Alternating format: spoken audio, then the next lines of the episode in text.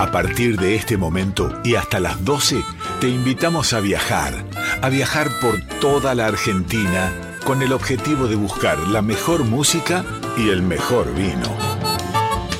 Ya comienza Vinos y Vinilos con Rodrigo Sujodoles Gallero.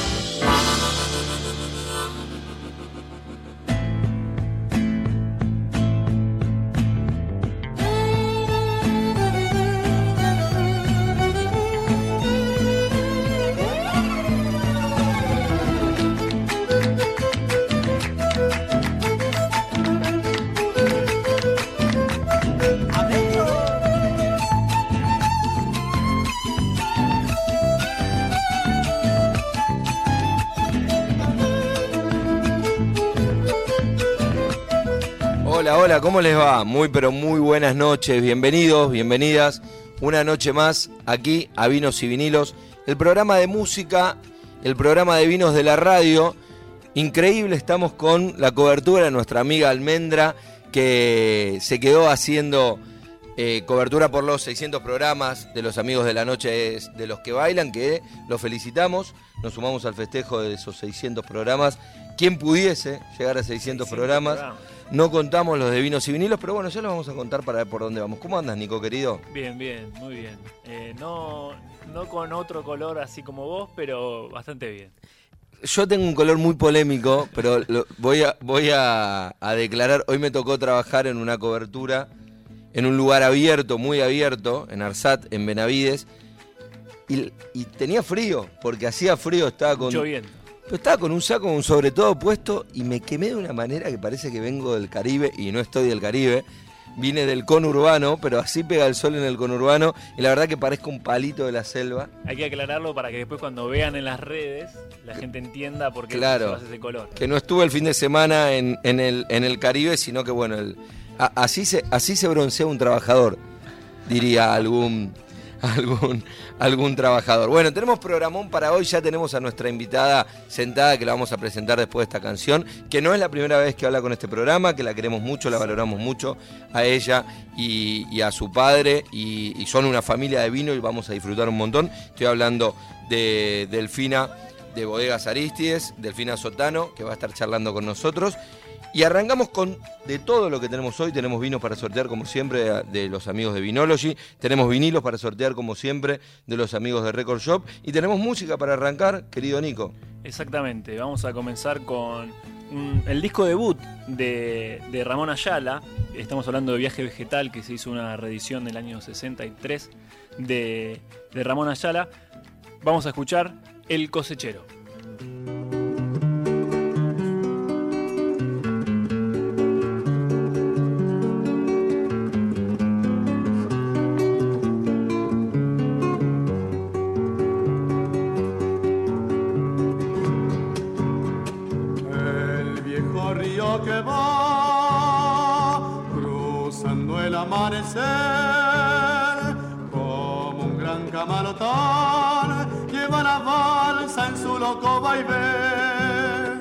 Rumbo a la cosecha, cosechero yo seré, y entre copos blancos mi esperanza cantaré. Con manos curtidas dejaré en el algodón mi corazón.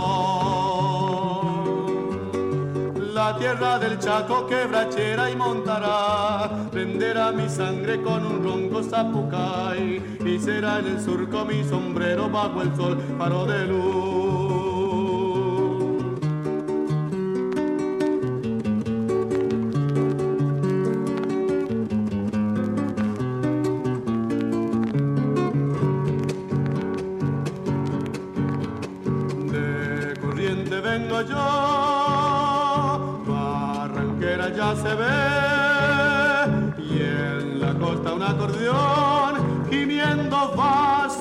Llámame. Rumbo a la cosecha, cosechero yo seré, y entre copos blancos mi esperanza cantaré. Con manos curtidas dejaré en el algodón mi corazón. La tierra del Chaco quebrachera y montará, prenderá mi sangre con un ronco zapucay, y será en el surco mi sombrero bajo el sol faro de luz algodón que se va, que se va, que se va, plata blanda mojada de luna y sudor, un ranchito borracho de sueños. Y amor quiero yo. Algodón que se va, que se va, que se va, plata blanda mojada de luna y sudor, un ranchito borracho de sueños. Y amor quiero yo, quiero yo.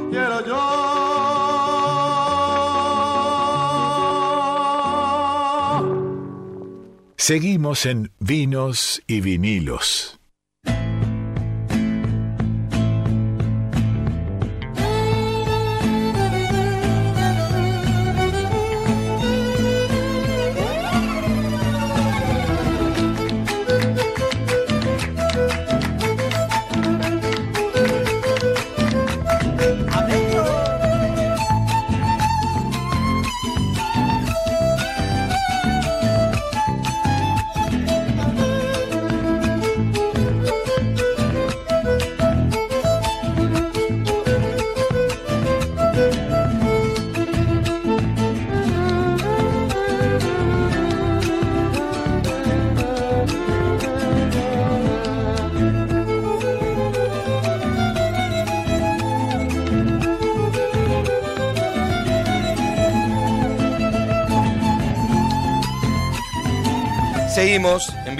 Vinilos, aquí por Radio Nacional Folclórica. Estamos con ya todos los invitados Todos en, la mesa. en la mesa.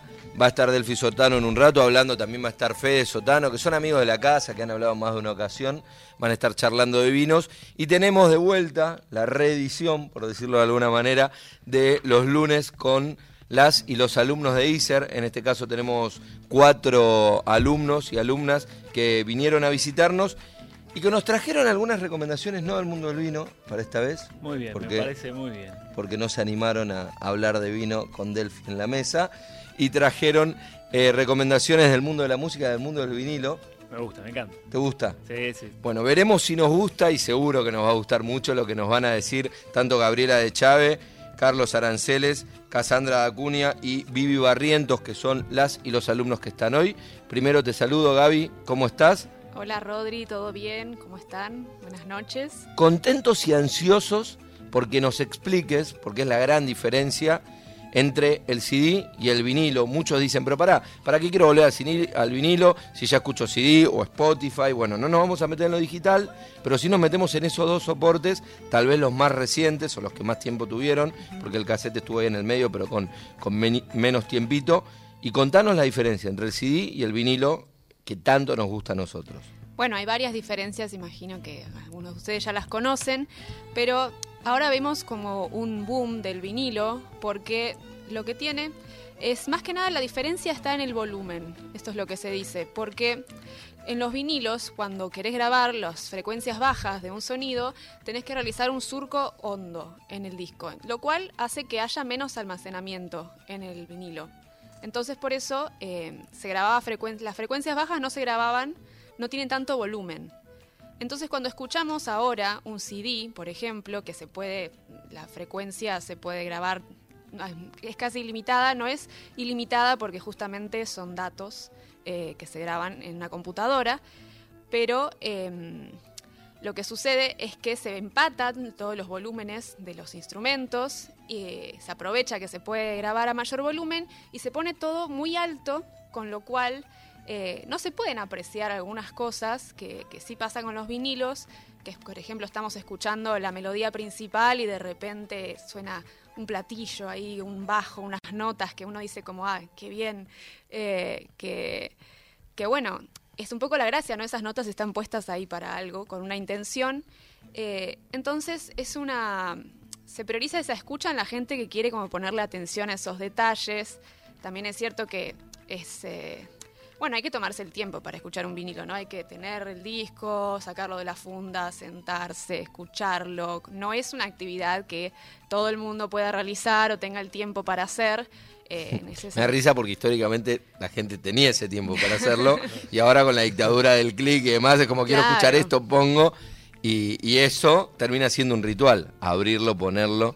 Claro, y eso es lo que hace que vuelva ahora el vinilo, como la necesidad de tener este ritual con la música, eh, que igual el CD, bueno, tiene un montón de otras eh, propiedades positivas, digamos, es una democratización también de la música, hace que sea fácil grabar un CD, eh, poner en cualquier lado, siempre técnicamente... Eh, siempre se escucha bien, no tiene las interferencias que pasaba con el vinilo, con el surco de, la, de la púa, incluso los agudos, bueno, interferencias ¿no? de, la, de la maquinaria con la que se grababa. Claro. Em, pero bueno, más que nada es este tema del de, eh, volumen. Sí es cierto que también el CD se dice que no puede, eh, que como tiene esto es limitado, eh, las frecuencias, las ondas se traducen en números, entonces tiene un límite y no se escucha como con la suavidad que tiene el vinilo de que es analógico, capta el sonido en el momento. yo creo igual que que bueno, que ambas cosas tienen su, su provecho, que lo importante en realidad también es, es que esté bien grabada la música, que se priorice la calidad de la música y después, bueno, cada uno puede elegir o no. Eh, lo mejor es que cada uno escuche donde pueda, como pueda, pero que lo que le guste y como pueda y lo desee. ¿Y a vos qué te gusta? ¿Qué elegís? Mira, nunca, muy pocas veces escuché un vinilo. Tengo un tocadiscos viejo esperando a que lo arreglen hace mil años. Así que por el momento puedo decir CD, pero bueno, quiero escuchar vinilo. Y si estás esperando a que lo arreglen, lo vas a tener que arreglar vos. No, no, no, soy yo, soy yo la que la sacó del, del antro de mi abuelo ahí tirado, diciendo, ay, algún día lo voy a arreglar. Bueno, algún día va a llegar.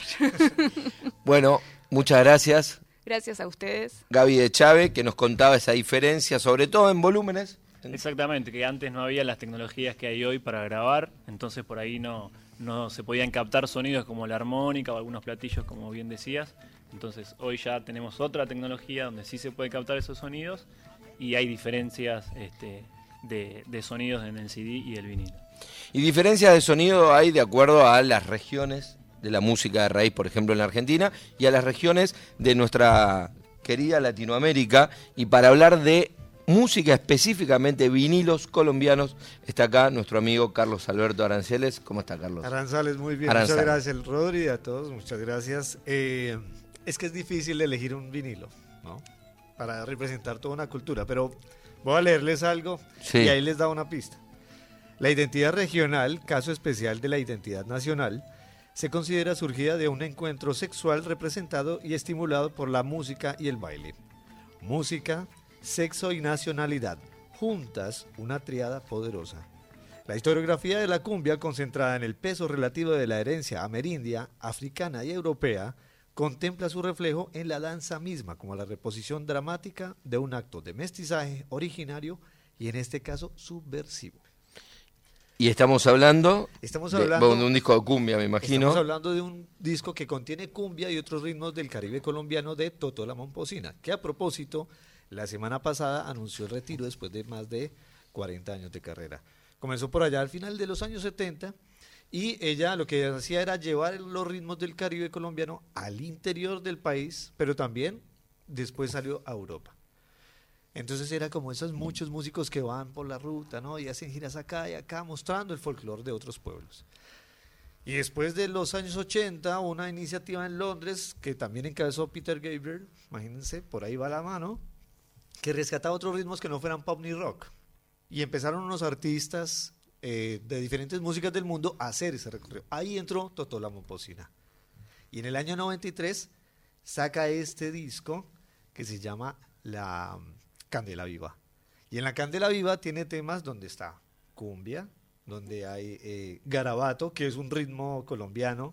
¿Colombiano de dónde? ¿De qué zona? Todo esto es del norte del país. Es decir, lo que es la región Caribe comprende las provincias o allá llamadas departamento, Guajira, Cesar, Magdalena, Bolívar. Entonces, ahí hay una gran mixtura. Y tanto la cumbia como esos otros ritmos vienen de un origen indio y negro. Entonces, cuando uno los escucha, escucha percusión negra y escucha vientos indios. Espectacular. como, como música andina, pero con percusión negra. Y muchos años después la cumbia se reinventó por unas una propuesta que había de un músico llamado Lucho Bermúdez que hacía una tipo Big Bang, pero de esa cumbia muy regional.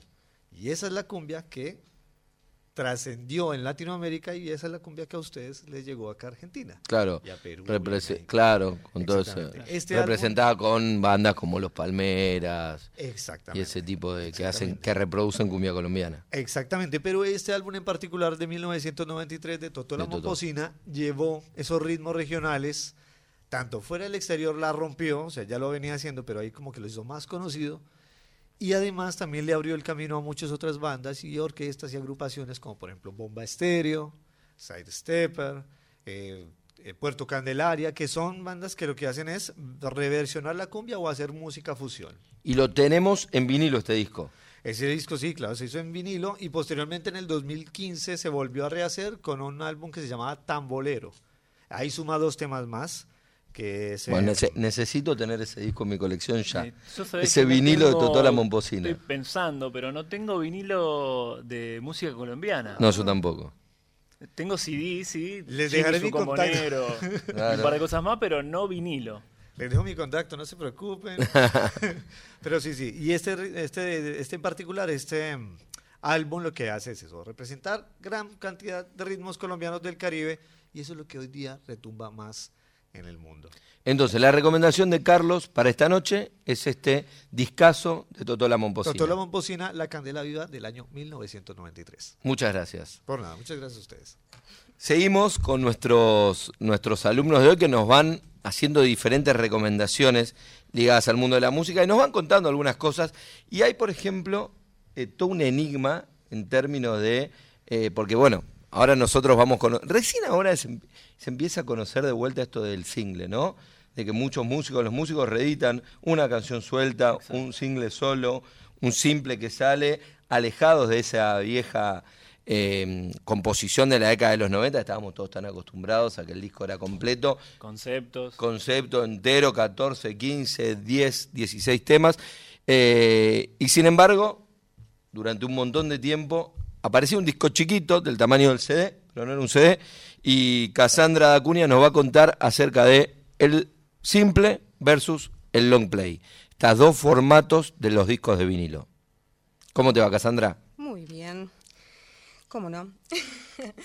bueno, si se me permite, voy a hacer la columna de manera performática. Vamos a convertir el estudio en una sala de teatro. A ver. Se apagan las luces, Ok. se abre el telón, se prende una luz sobre una actriz que está en el escenario. No sabemos qué nos va a contar, solo sabemos que va a durar tres minutos.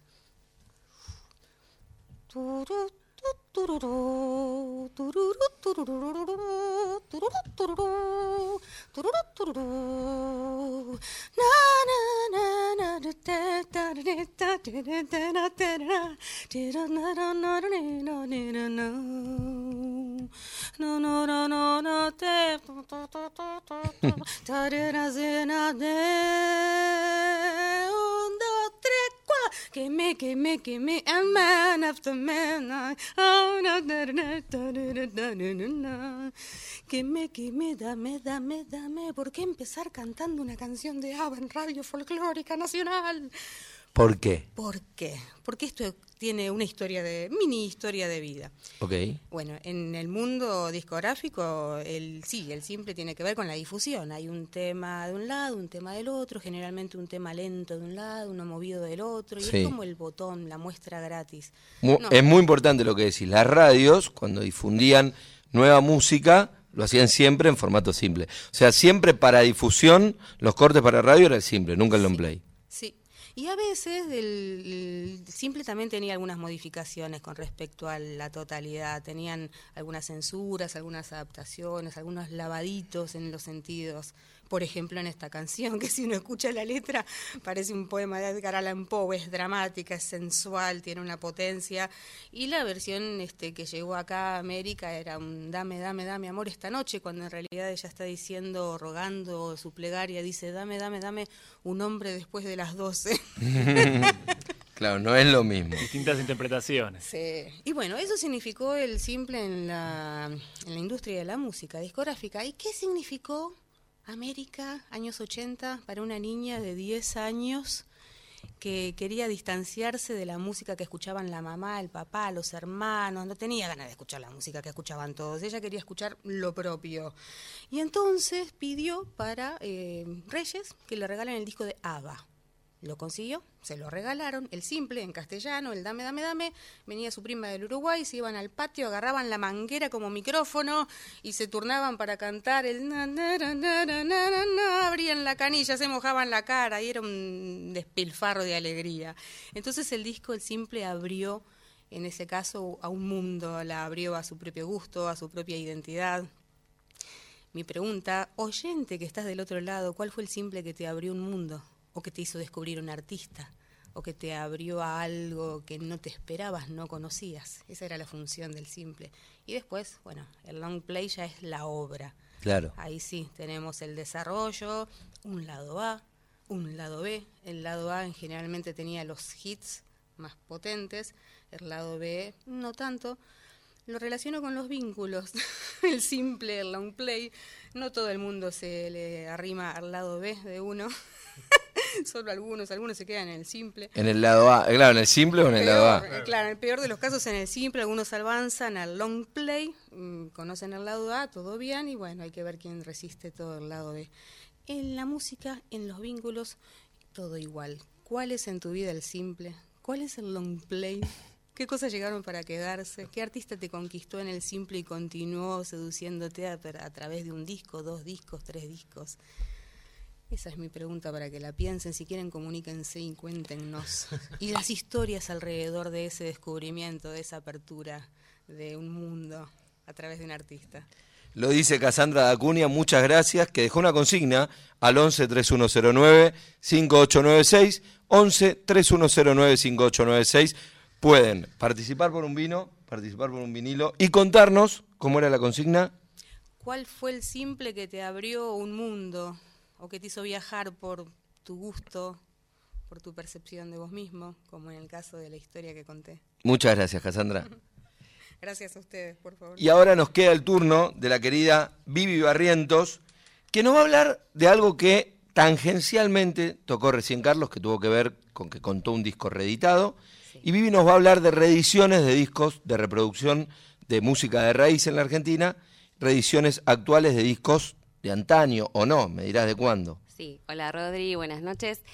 Y bueno, en mi búsqueda eh, encontré, encontré de todo. El que pero- busca encuentra.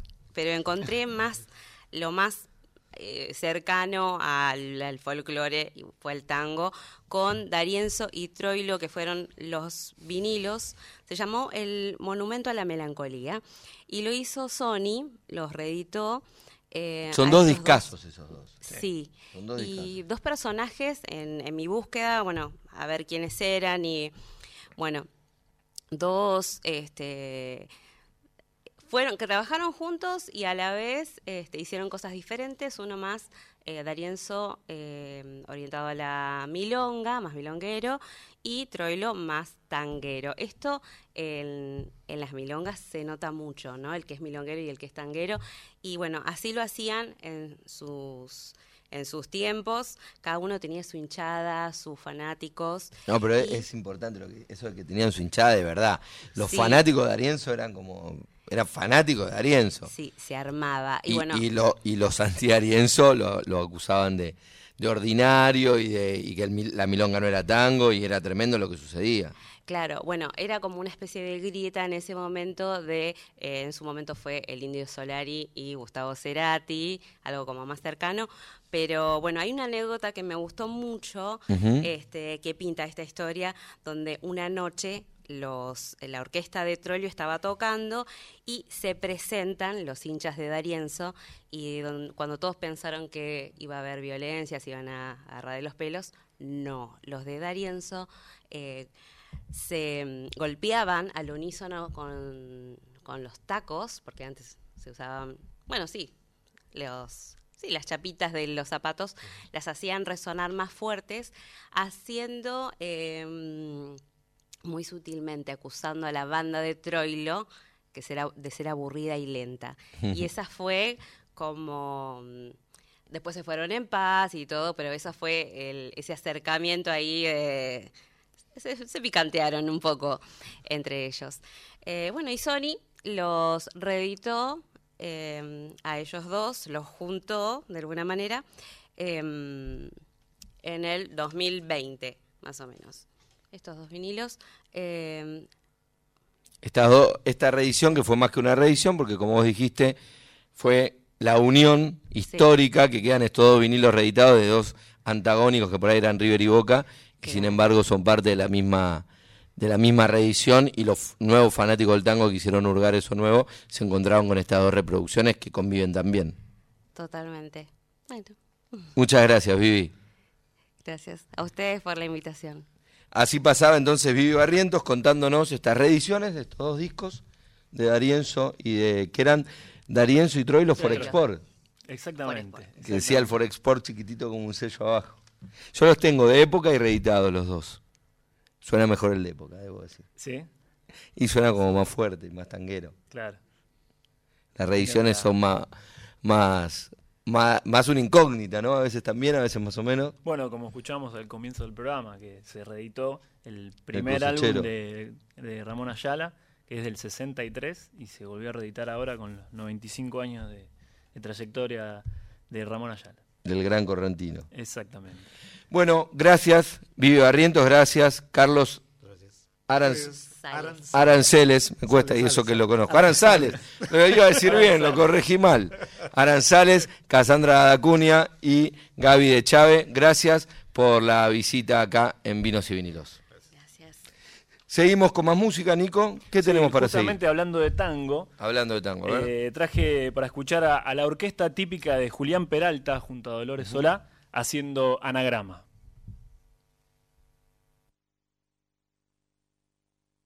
Tiempos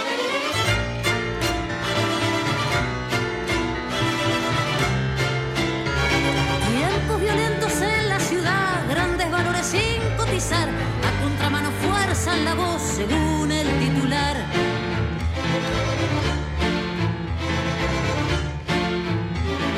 Muchos amigos que ya ni son, arte del Dante que inventó Dios,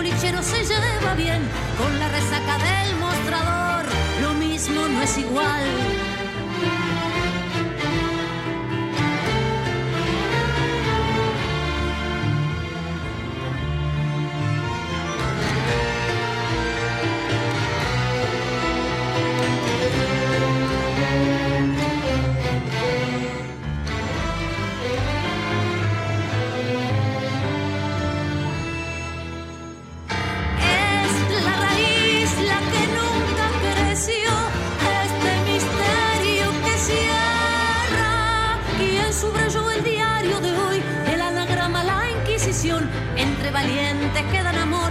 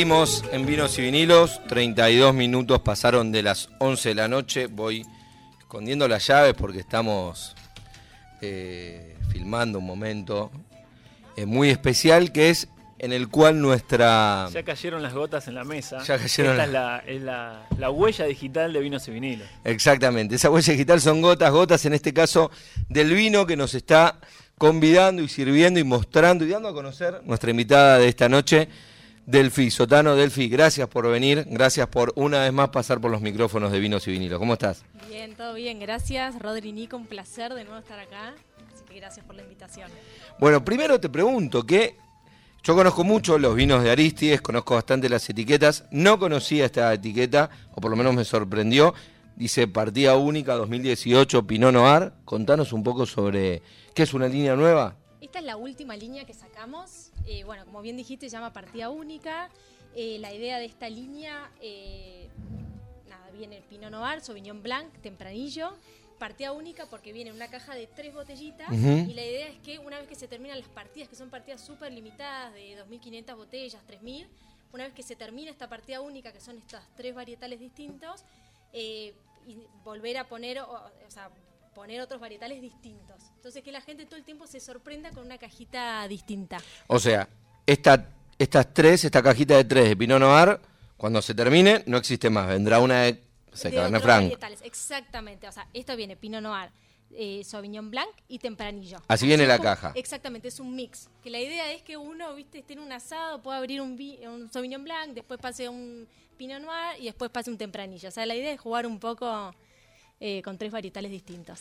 Quien nos cuenta esto es Delfi Sotano, representante de, de bodegas Aristides, con quien hemos hablado en más de una ocasión y también hemos hablado con el padre, el querido Fede Sotano, que iba a venir, pero bueno, compromisos comerciales de la bodega no, no le permitieron estar presente, pero ya lo hará, sin embargo está conectado telefónicamente. Fede, querido, acá te saludamos. Nico Rodri, por supuesto, tu hija Delfi, que vino acá en tu representación y con, y con una botella. ¿Cómo está, Fede?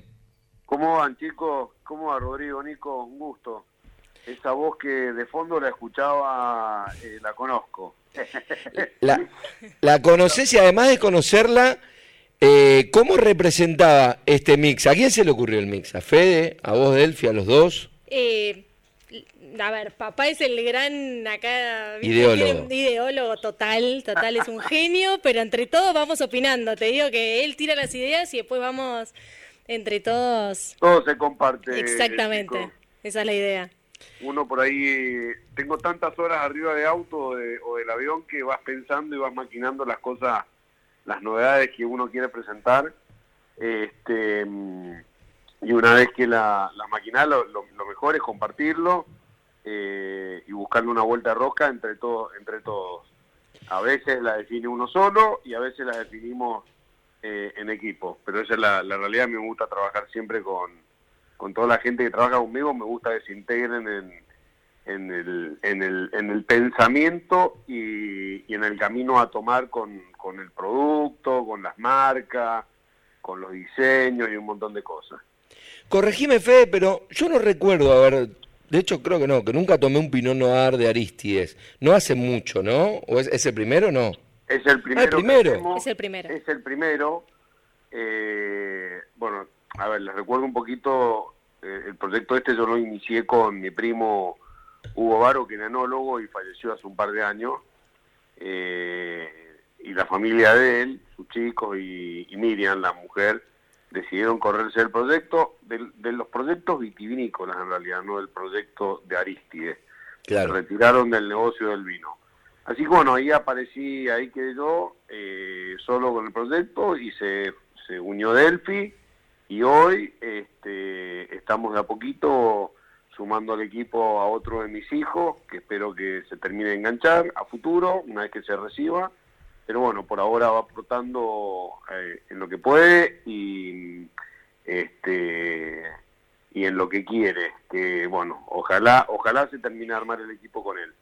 Y, mm, y en cuanto a Pinot Noir, eh, nosotros teníamos Pinot Noir en las fincas eh, nuestras de ahí de las zonas de Maipú, pero nunca, nunca los vinificamos como vino. Siempre en realidad el negocio nuestro fue la venta más de graneles y el negocio del vino con Hugo apareció allá cuando él volvió de Europa y fines de los 80 y empezamos a vislumbrar el cambio de esta industria, lo que se está viviendo hoy, vino con muchas ideas, muchas con otra visión. O sea, la Argentina iba para un lado y nosotros este, y el mundo iba para otro lado.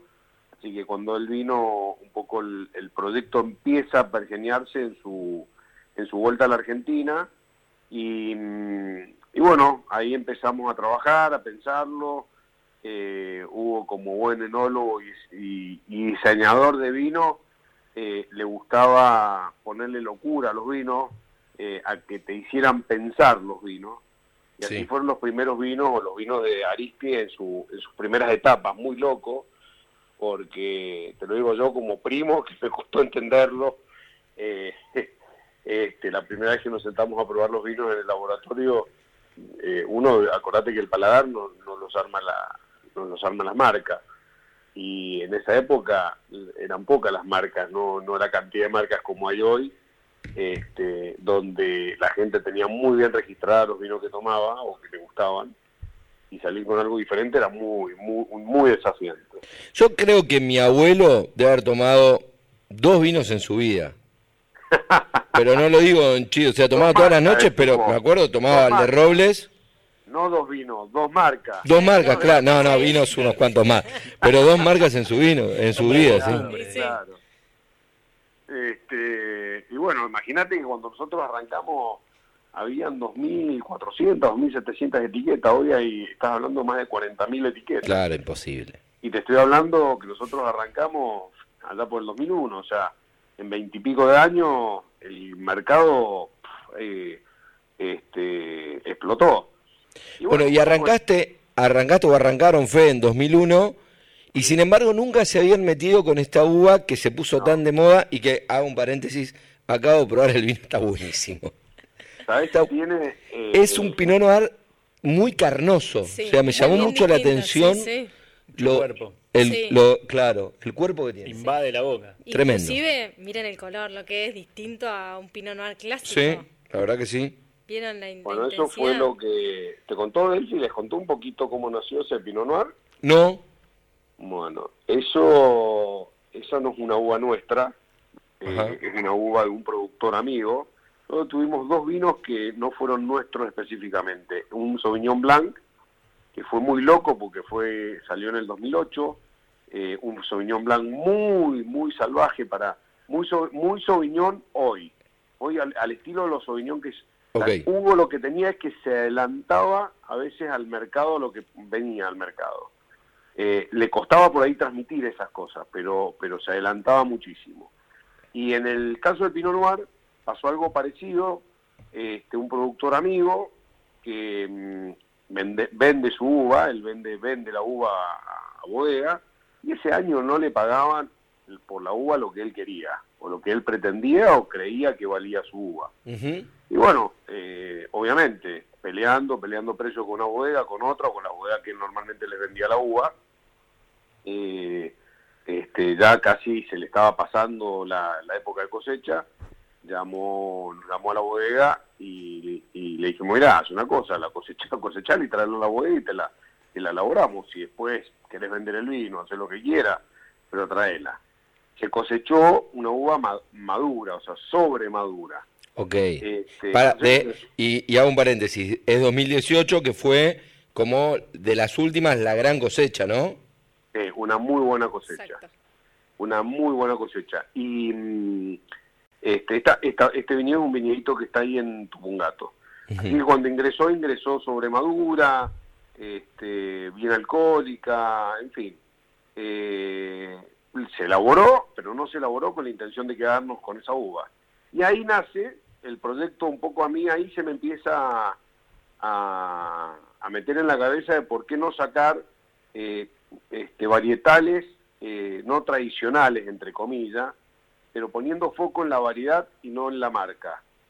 Eh, sabemos que el consumidor va, hoy está más abierto el consumidor, ¿no? Hoy, hoy la gente, nosotros porque estamos en el mundillo del vino y creemos que todo el mundo entiende de vino, la gente va, compra lo que conoce, abre una botella de vino, le gusta o no le gusta, y eso es lo lógico y lo que tiene que pasar. Lo que tiene el mundo del vino es que una vez que te atrapa no te suelta y ahí querés ir aprendiendo, entendiendo más. Y esto Me suena lo que contás, no sé por qué. y esto fue un poquito cómo fue pensado esto, pues nosotros a partir del tempranillo empecé a pensar este Pinot Noir. Nosotros tenemos un tempranillo que era una finca de Miriam, de la mujer de Hugo, este, de un parral, que siempre se, no se vinificó, pero siempre iba a las piletas y, iba a los vinos tintos de mezcla que se terminaban vendiendo granel. Pero era una muy buena variedad, las veces que se vinificó salió un vinazo. Yo lo agarro Iván, al, al, al enólogo que estaba trabajando con nosotros, que fue la mano derecha de mi primo, y le digo, "Che, Iván, ¿por qué no me, me, me armás este tempranillo como armamos siempre, con un poquito más de estructura, un tempranillo me- metámosle un poco más de madera? ¿Y te parece? Me decía Feder, no me decía Feder. ¿Te parece, Feder? Vamos a hacer Feder, pero ¿por qué? ¿Pero a quién le vas a vender un tempranillo? Yo, mira, es que la idea es armar una cajita de gustación. Entonces vamos a volver a hacer el Sauvignon Blanc.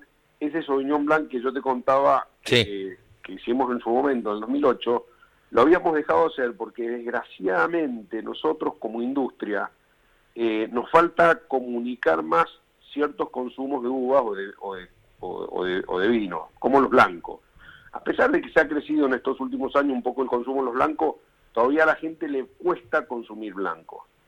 Y nosotros dejamos de hacerlo porque desgraciadamente los blancos, el consumidor cree que si no son vinos del año, no los consume. O sea, si no son cosecha 2022 el blanco, la gente te dice, ah, no, no, no, yo un 2020 no me voy a tomar. No, sí, hay claramente desde la comunicación hay mucho laburo para hacer en términos de dar a conocer las bondades y las características de los blancos. Porque es verdad No. lo que vos decís. todo- Particularmente soy sí. un fanático de los blancos bien hechos, obviamente, con Claro. de elaboración, con blan- blancos no jóvenes, digamos, o que no sean del año. Claro. Y me gustan esos blancos ya con la acidez apaciguada, que te inviten, a mí me gustan los vinos esos que no te cierren la boca, sino que te inviten a abrir la boca a seguir tomando. Claro, vos porque querés vender más, por eso. Exactamente. Por eso siempre digo, cuando compren vinos de guarda, no compren tanto vino de guarda, consúmanlo. no, pero, la realidad es que así nació un poquito ese Sauvignon nuevamente. Digo, mira, vamos a hacer nuevamente el Sauvignon Blanc que hicimos en su momento. Me vas a sacar este tempranillo y cuando probé el Pinot Noir, me había encantado, pero un Pinot Noir raro, loco, porque esto que estás viendo ahí, un Pinot Noir con color, con otra estructura, este, nada que ver por ahí a los Pinot Noir que uno está acostumbrado. Y, y vamos y decirle a Alejandro que yo le voy a comprar esta, si me vende esta, este, esta, esta pileta, porque no era mucho, era una pileta de vino de, de Pinot. Y bueno, y así fue que nació, y, y así nació la- el nombre Partidas Únicas, porque pueden ser varietales que hoy estén o mañana cambien. Creo que, Delphi, lo dijiste recién, pero ¿cuántas botellas hay de esto? Y más o menos 3.000. Nada, Papá, claro. corregime, pero 3.000 de Sí, cada uno. 3.500, 3.700 botellas Mm. de cada uno.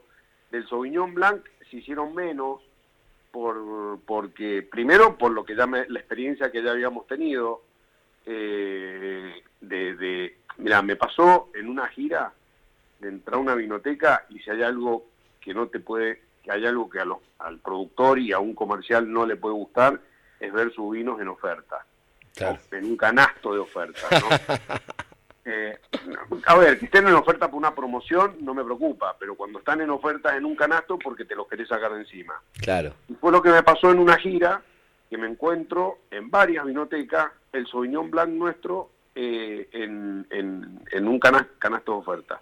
Y no era un problema, cuando hablaba con, el, con, con los clientes, me decían, no, no, no, no, un problema con el vino, el vino está exquisito, el tema es que no se venden. Y como ya eran cosechas viejas, la gente no los compraba, entonces necesitaban venderlos, sacárselos de encima. Es más, hasta el punto que me los terminé comprando yo. Porque Total estaban a buen precio. Eh, No, aparte estaban a buen precio. Estaban exquisitos. Entonces, con el, con el representante en ese momento estamos de gira, nos fuimos a comer unos pacú al, este, mira, no me olvido más, era en Santa Fe, a la, a la vuelta del Pirata, un restaurante que se lo recomiendo a todo el mundo, porque se come, es un espeto corrido de, de pescado de río, tremendo, y nos tomamos los Sauvignon Blanc, no lo podíamos creer, y estamos eran vinos del año 2015, y esto te estoy hablando era 2018. Claro. Espectaculares, frescos, todavía estaban vivos esos vinos. Entonces hicimos, hicimos, esta vez hicimos poquito vino, poco blanco, justamente para que no me pasara lo que me pasó esa vez. No, porque además es verdad que vos decís que el blanco es complejo y corregime, Delphi, si, si les pasa lo mismo, pero creo que el Sauvignon Blanc también es complejo. Pero no es el Sí. Chardonnay, que es por ahí el más amigote de los blancos. Exactamente, que es el que quizás Bueno. uno más conoce, digamos. Claro. Eh, o sea, la, la gente en general. O el torrontés ahora está súper de moda, luego Argentina, pum. Pero el Exactamente. Sauvignon Blanc es más... Sí. Ahora cuando el Sauvignon Blanc es rico, es riquísimo. Pero, pero por eso se armó la caja, al principio la caja mix, donde va un pinot, un tempranillo y un sauvignon. Llevate una caja de degustación. Claro. Vení, probá, probá. Toma, si yo ya sé que después vas a volver a la góndola o vas a volver a la vinoteca porque te gustó uno más que otro, eso está clarísimo. Eso te iba a preguntar, Fe, ¿se vende solo el mix o se venden sueltos? No, al principio siempre largamos los mix a propósito, para que tratar de vender el mix. Y después, una vez que el consumidor probó y que ya empieza la reposición, bueno, ahí tenés la opción de comprar la caja de los tres de los tres varietales o podés comprar el varietal que quieras.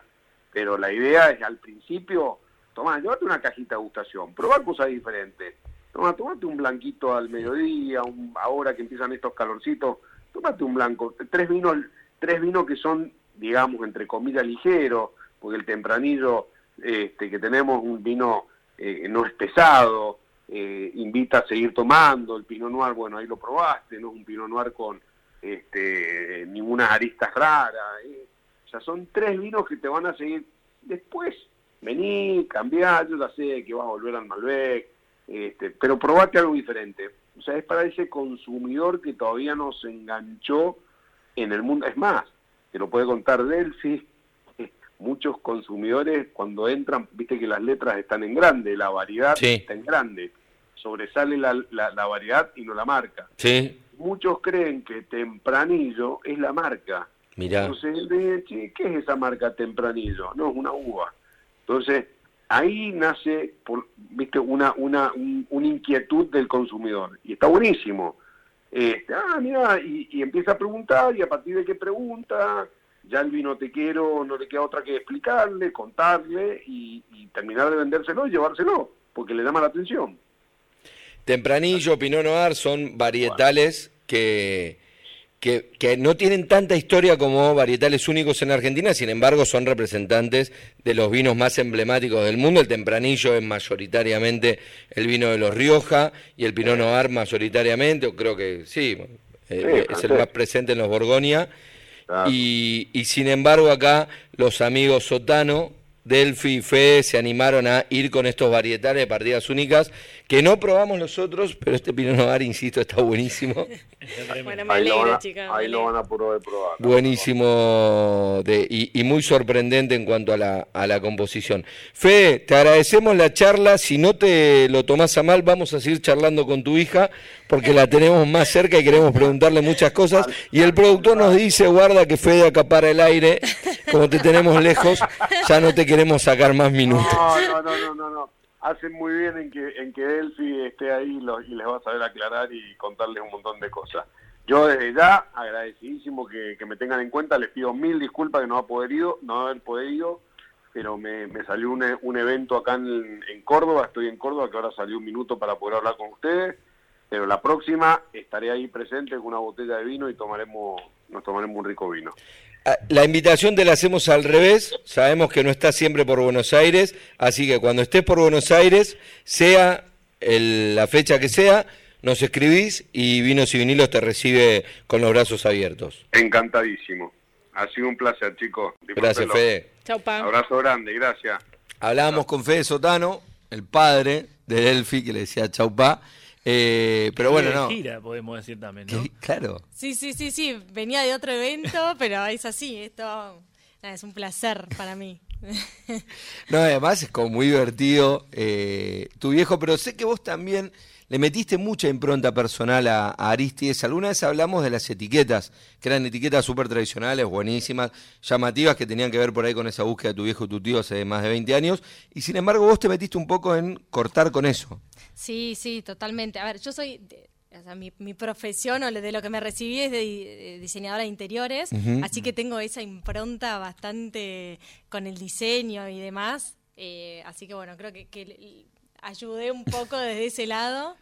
Eh, de hecho, bueno, estoy me ocupo de todo lo que son las redes, de todo lo que son los eventos, pero más eh, yendo para el lado del arte, de la música. Lo visual. Estamos exactamente, lo visual. Viste, siempre me, me gusta poner un poco mi impronta.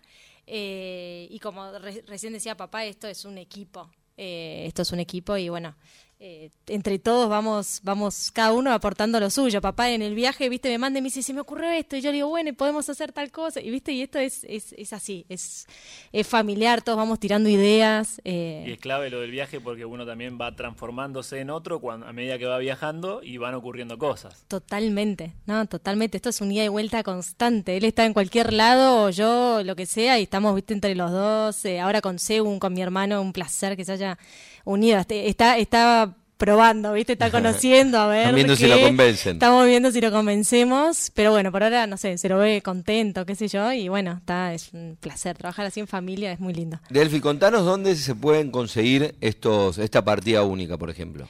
Mira, partida única la pueden conseguir en vinotecas. Eh, vinotecas, en, bueno, si van a comer a- a- en algunos restaurantes también estamos, en todo lo que es gastronomía, estamos también en salumerías o, almacenes gourmet, Sí. eh, ahí nos pueden encontrar. Eh, esto es, es, es un producto bien, bien ve- de nicho. ¿Venta directa de bodega tienen o no?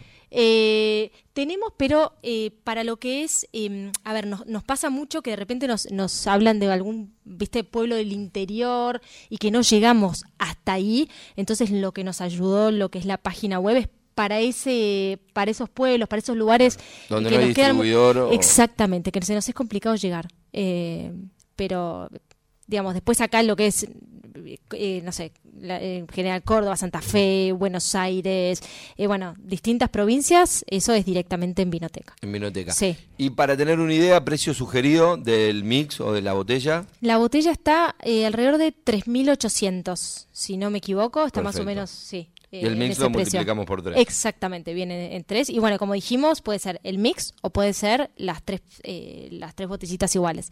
El mix me parece bueno porque me ha pasado muchas veces de, viste esto que, que contaba recién papá, el tempranillo es, es la marca, es una, es una cepa, entonces eh, está Claro. buena. De hecho, eh, a muchas ferias que voy no llevo Malbec.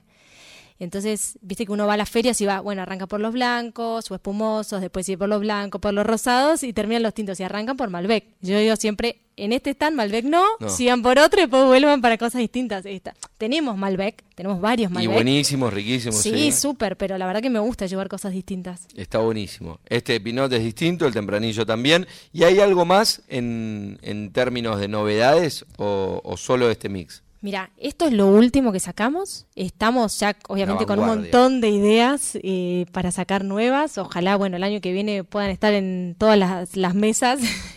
Eh, pero ya, ya venimos con algunas ideas y algunos, algunas eh, líneas nuevas.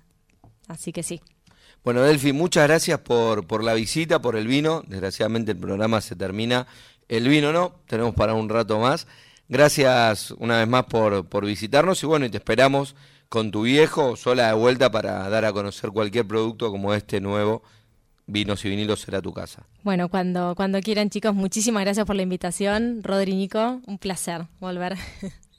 Ahí escuchábamos a Delphi Sotano, de Bodegas, de Bodegas Aristides, una amiga de la casa, podemos decir, que se estuvo más de una ocasión, que nos encanta charlar con ella, con su padre también, y además probar estos vinazos. No, no. Sorpresa. Riquísimo, sí. Vamos a estar hasta chupando el- las gotas que cayeron en la mesa. Exactamente. Nico, ¿nos vamos? ¿Con qué nos vamos? ¿Con qué música? Nos vamos a ir con otro tango más. De... Ah, te viniste muy tanguero hoy. Me vine tanguero, exactamente. Pero en este caso con eh, el gran Astor Piazzolla, que hizo una canción en respuesta a los directores de las radios, que en ese momento, en los 70, no, no le ponían sus temas porque duraban mucho. Entonces compuso Astor Piazzolla esta pieza que se llama Tres minutos con la realidad. Con eso nos vamos, nos despedimos. La, la semana que viene nos volveremos a encontrar acá en Vinos y Vinilos. Chau, chau, gracias.